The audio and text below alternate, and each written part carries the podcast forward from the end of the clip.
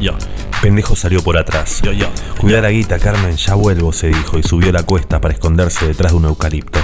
Había sido buena idea dejar la guita ahí. No sé. Bien. Bueno. Vas bien, Venía gendarmería. te vas a escapar. En una Chevrolet verde y Vos marrón. vas a zafar re bien, que bien, muy bien.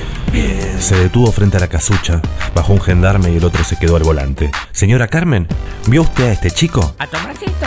Claro, está acá conmigo. Pendejo escapó por el bosque. Media tarde, mucho calor. Agarró un sendero y llegó a una especie de monumento a Solís y una chapa que decía kilómetro cero del río de la Plata. Dudó un segundo y agarró un camino de arena.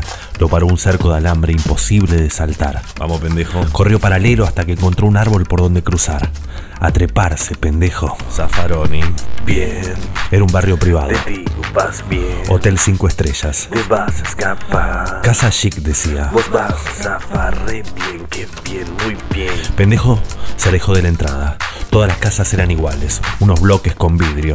Parecían todas las casas vacías, varias todavía estaban en obra. Pendejo se mandó a una, estaba cerrada y terminada. Era claramente una casa de vacaciones. Todo estaba perfecto, cubierto con una película de polvo. Pendejo se aseguró que estuviera vacía y recién después activó la luz.